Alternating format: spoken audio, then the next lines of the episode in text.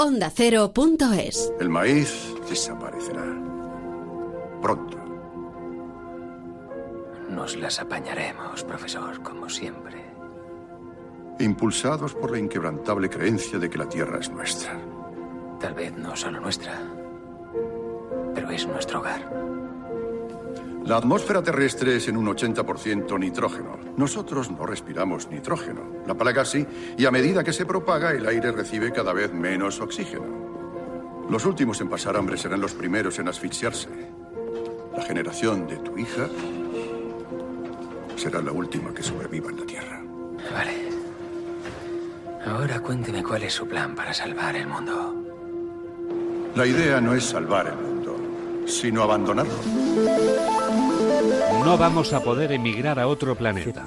Así de tajante se ha mostrado Michel Mayor, del Premio Nobel de Física 2019. El descubridor del primer exoplaneta ha extinguido las esperanzas de aquellos que piensan en un futuro lejos de la Tierra.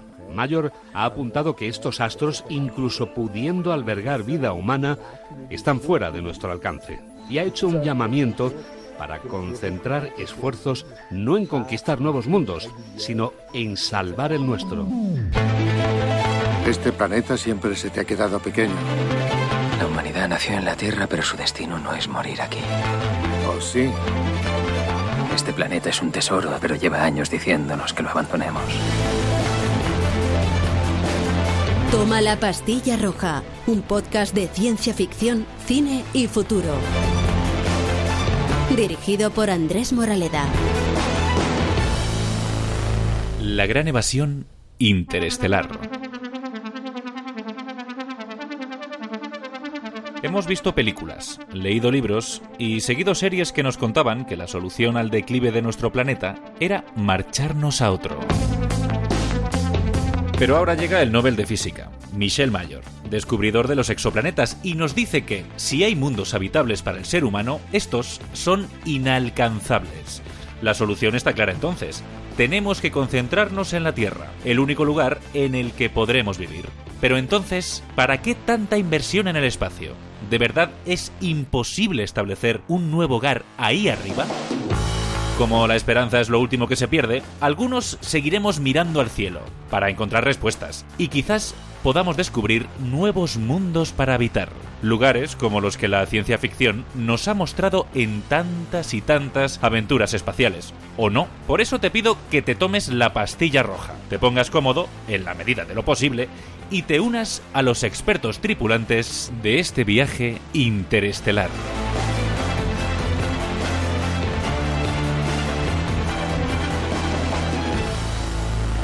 Toma la pastilla roja. Soy Daniel Marín, yo estudié astrofísica y soy divulgador científico, suelo colaborar con Naucas y tengo un blog que se llama Eureka, dedicado sobre todo a la exploración espacial. 12 posibles mundos, 12 lanzamientos de Rangers con los hombres más valientes que hayan existido. Bueno, la esperanza es lo último que se pierde y en ciencia la historia nos enseña que no podemos o no deberíamos ser muy tajantes porque al fin y al cabo, a finales del siglo XIX hay que recordar que los físicos pensaban que toda la física estaba descubierta y solamente unos pocos años después pues apareció la relatividad especial, luego la relatividad general y la mecánica cuántica. Entonces yo no me atrevería a ser tan tajante, obviamente yo no soy un premio Nobel, pero yo no me atrevería a ser tan tajante. Sí que es verdad que cuando se habla de exoplanetas en muchas ocasiones se habla de estos mundos como si fuera algo que pudiésemos ir a ver dentro de poco, ¿no? Dentro de unas décadas o dentro de unos años, cuando realmente son cosas que estamos estudiando, pero que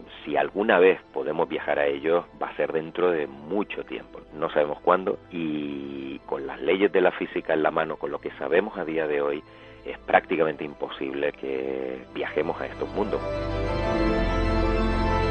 ¿Y si encontramos un hogar? ¿Entonces qué? Esa es la posibilidad remota. Hay un plan A y un plan B.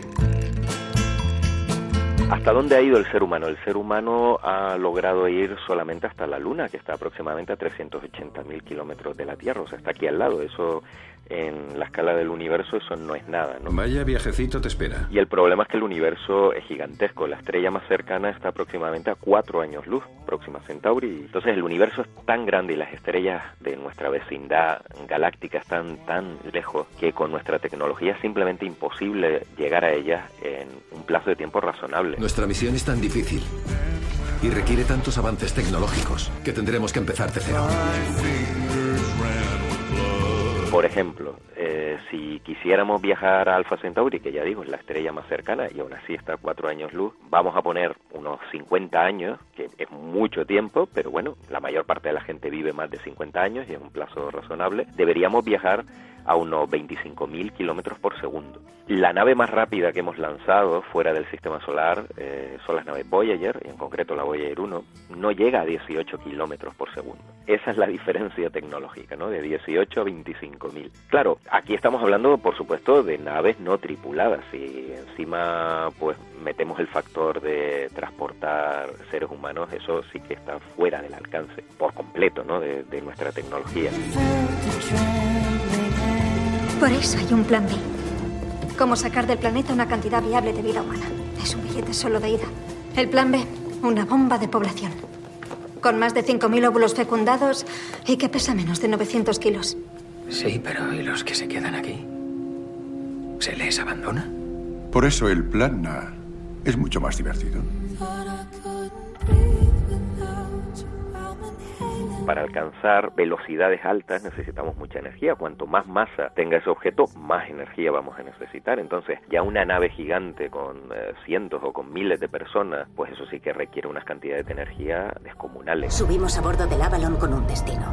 120 años de hibernación para despertarnos en un nuevo siglo en un nuevo planeta. En la ciencia ficción a veces se proponen lo que son las naves colonia o las naves mundo, eh, naves gigantes que realizan viajes interestelares de siglos, ¿no? El caso es que con la tecnología de hoy eh, eso sigue siendo imposible y además ahí tendríamos otro factor adicional que sería ver si un ecosistema entero se puede mantener durante tanto tiempo en, un, en una nave que no dejaría de ser muy pequeña comparada con la Tierra.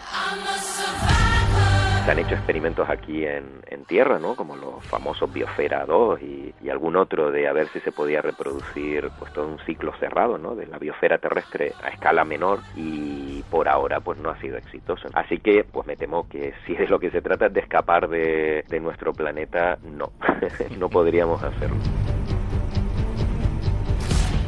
Esperemos que no nos toque escapar a toda prisa. Porque, como bien dice Daniel Marín, de momento no disponemos de la tecnología para poder hacerlo. Las limitaciones técnicas y las distancias en el espacio son el gran escollo para poner una gran cantidad de personas en otro lugar habitable del universo. Por eso, la ciencia ficción también ha soñado con otra posibilidad, la de crear estructuras capaces de replicar las condiciones de la Tierra para albergar vida en el espacio más próximo. Ya hay estaciones espaciales donde los astronautas pasan largas temporadas y que incluso han recibido a turistas por el módico precio de unos 20 millones de dólares. Pero, ¿podrán convertirse estos lugares en una suerte de planeta artificial en el que podamos vivir? Bueno, eso se ha estudiado mucho y en los años 70 estuvo muy de moda y el proponente más importante de, todo este movimiento fue Gerard K. O'Neill, publicó un libro que se llama The High Frontier, la, la frontera más alta, ¿no? Donde proponía que la humanidad no debía dedicarse a explorar la Luna o los planetas que son pozos gravitatorios, sino que debía quedarse en el espacio, ¿no? en el espacio interplanetario. En este caso, él no hablaba de viajes interestelares, sino de construir colonias. Y bueno, hubo muchas propuestas de construir colonias con forma toroidal, con forma de donut, el donut de Stanford, o cilindros, que eso sí lleva el nombre de cilindros de O'Neill. Y bueno, ¿Eso es más factible que un viaje interestelar? Sí. ¿Por qué? Pues porque evidentemente no tenemos que acelerar esas, a esas velocidades tan altas, aún así estamos hablando de construir pues estructuras muy grandes en el espacio. ¿Y cuál es el problema?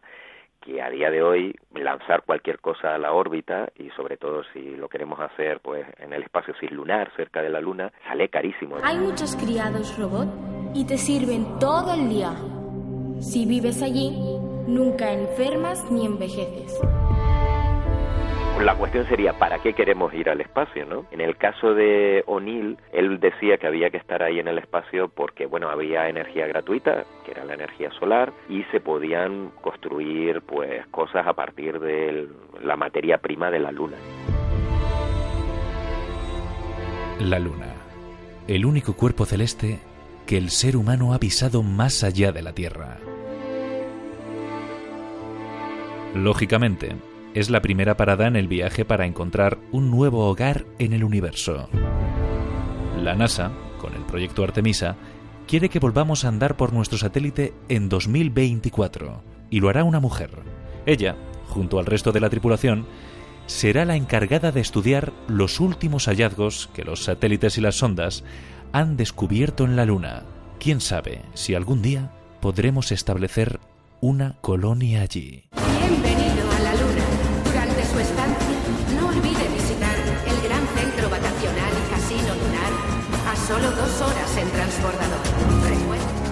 Soy Jesús Martínez Frías, soy doctor en ciencias geológicas, trabajo en el Instituto de Geociencias, donde dirijo el grupo de investigación del CSIC de meteoritos y geociencias planetarias y también soy presidente de la Red Española de Planetología y Astrobiología, de Redespa. Bueno, el concepto de habitabilidad es un concepto complejo. Aquí en la Tierra vemos que hay ambientes extremos, que hay organismos que se denominan extremófilos, que son capaces de vivir bajo condiciones habitables realmente hostiles, ¿no? Y que para nosotros serían casi imposibles.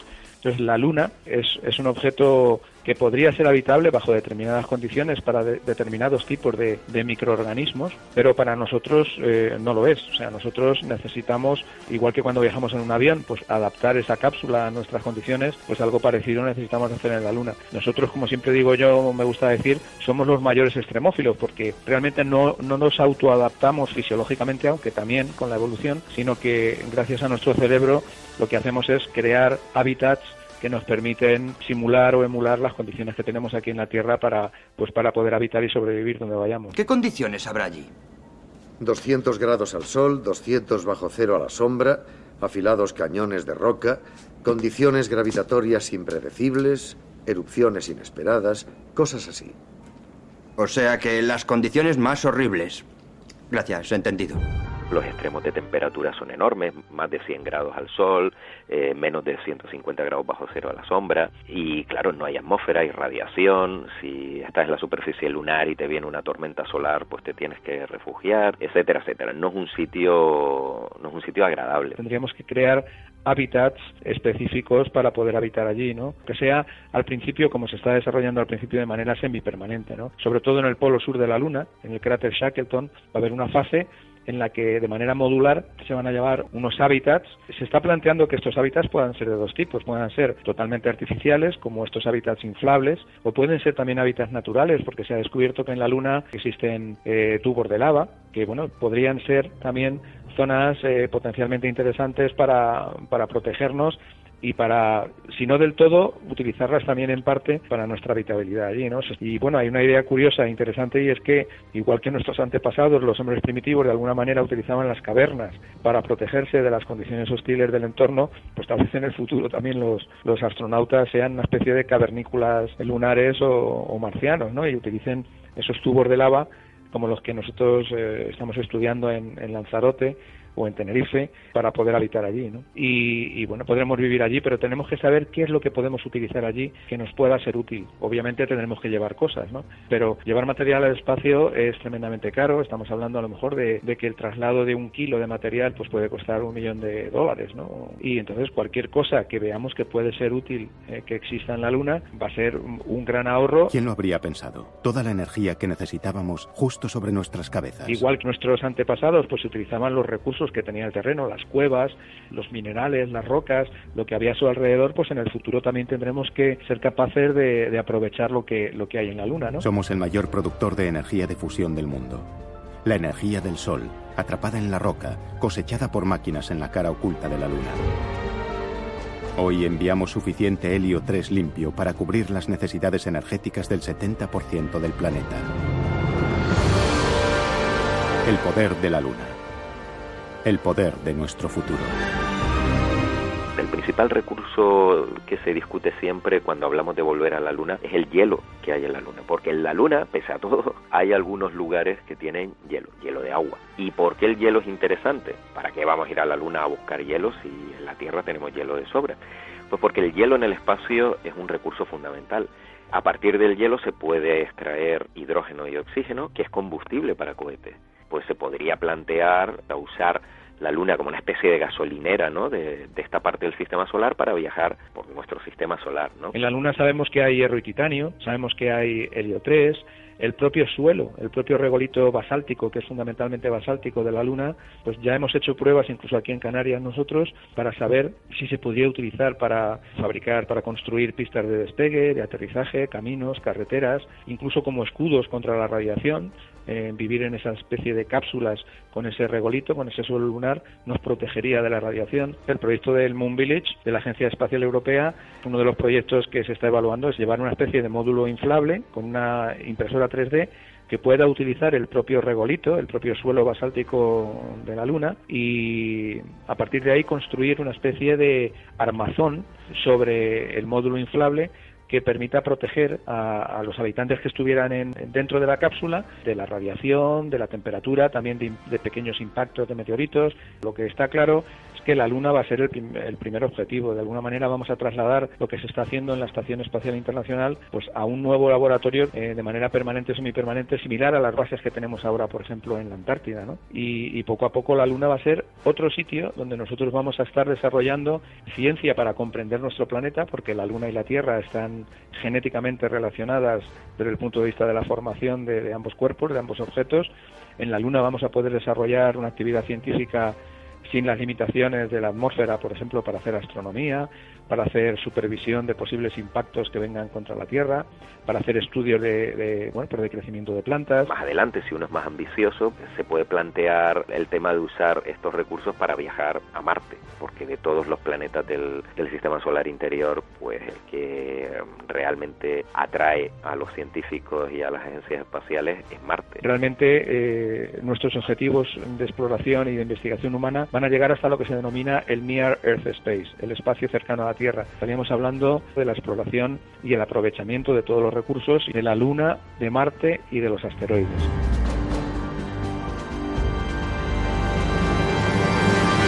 No sé lo que la exploración espacial nos deparará, pero imagino que no se tratará de explorar solo por explorar.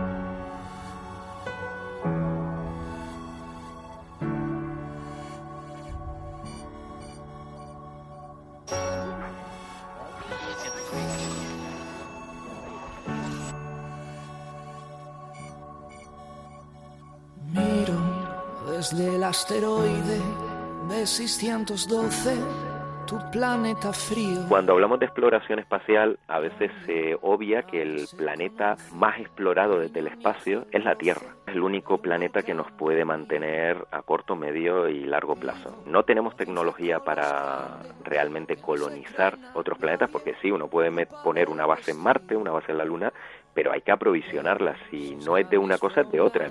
Entonces, eh, si queremos sobrevivir como especie, tenemos que cuidar este planeta. Juntos y las estrellas están encendidas para que todos podamos buscar y encontrar la nuestra quizás algún día. Lo que ocurre es que el espacio se ha abierto ahora mismo, ha habido una explosión. Ya no solamente tenemos agentes como las grandes agencias espaciales, también hay agentes privados, empresas que están hablando de la exploración y la explotación de los recursos. Eh, bueno, pues cómo redundaría eso en el beneficio de nuestro planeta, que es el que tenemos que cuidar, ¿no? Y si, por ejemplo, podemos realizar por las explotaciones de aquellos recursos que vamos a necesitar en el futuro en otro sitio, pues también vamos a evitar la contaminación de nuestro planeta. De momento no tenemos un planeta de tipo B, entonces tenemos que cuidar nuestra casa. Esa yo creo que es nuestra principal prioridad.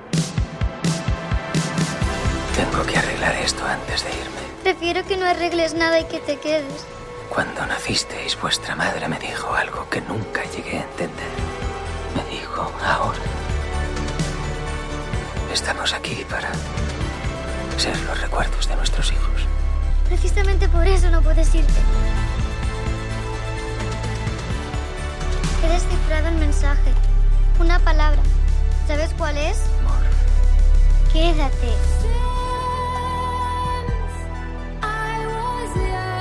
no hay plan B.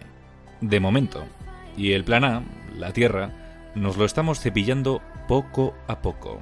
De todas maneras, me sigo resistiendo a pensar que no hay una salida posible a nuestro planeta. Quizás es que Interestelar de Christopher Nolan me ha metido muchos pájaros en la cabeza, pero estando asesorada por un premio Nobel y princesa de Asturias como Kip Thorne, no puede andar muy desencaminada.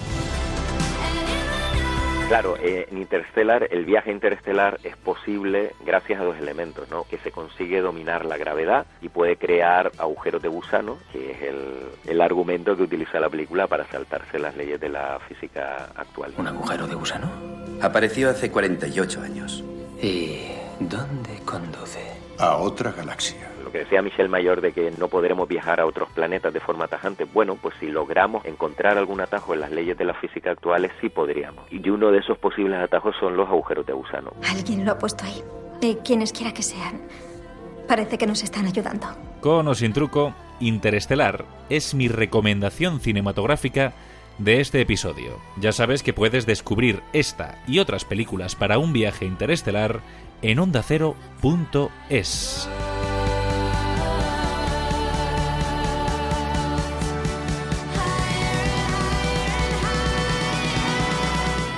que me ha gustado mucho es El Marciano. Hagamos cálculos.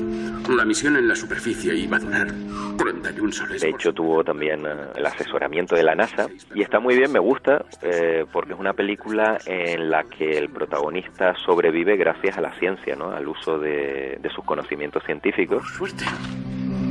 Soy botánico. A mí personalmente siempre me ha gustado mucho, me ha encantado Blade Runner. He visto cosas que vosotros no creeríais. Ha adelantado mucho a su tiempo, ¿no? En otros aspectos, también aspectos humanos, ¿no? Que yo creo que son aspectos muy interesantes que, que, van a ser muy importantes en el espacio, porque como suelo comentar, cuando nosotros nos trasladamos al espacio, con nosotros se traslada todo lo bueno y todo lo malo, ya no es solamente algo relacionado con la ciencia, la tecnología, la innovación, sino con, con nuestra propia actividad, todo, la política planetaria, la period el periodismo planetario, eh, la ética planetaria, eh, el derecho ¿no? espacial, ¿no? qué pasa si se comete un crimen en otro sitio, bajo qué, está, qué normas está regulado, si nace un niño, eh, es decir, va a haber muchísimos aspectos relacionados con la actividad humana que, que, el espacio pues nos va a hacer que nos replanteemos muchas cosas. Es hora de morir. Y ahora, los créditos. Fly me to the moon, let me play among the stars, and let me see what spring is like on a Jupiter and Mars. In other words, hold my hand. In other words, baby, kiss me. Fill my heart with. Llévame a la luna y déjame jugar con las estrellas, que decía la voz Frank Sinatra. Y es que los humanos siempre hemos asociado el mirar el cielo con soñar en la tierra. Y ahora, después de escuchar a nuestros expertos, sabemos que ahí arriba están los recursos para seguir soñando con un futuro en nuestro planeta. In other words, I love you. Daniel Marín y Jesús Martínez Frías han sido los tripulantes de este segundo episodio de Toma la pastilla roja. Si te has quedado con ganas de más, en ondacero.es podrás encontrar las entrevistas completas con ellos. Espero que el viaje te haya gustado. Y si es así, solo me queda decirte una cosa. Te espero en el próximo episodio. Hasta entonces, mantente conectado.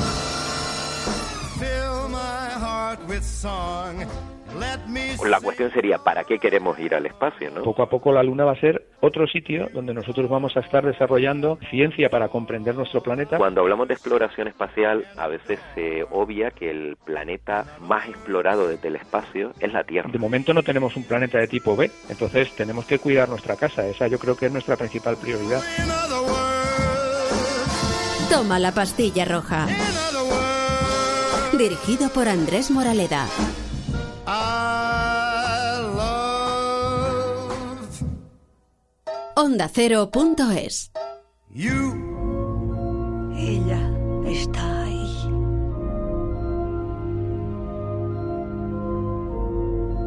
Estableciendo un campamento. Sola. En una galaxia desconocida. Puede que ahora mismo esté preparándose para echar una larga cabezada a la luz de nuestro nuevo sol, en nuestro nuevo hogar.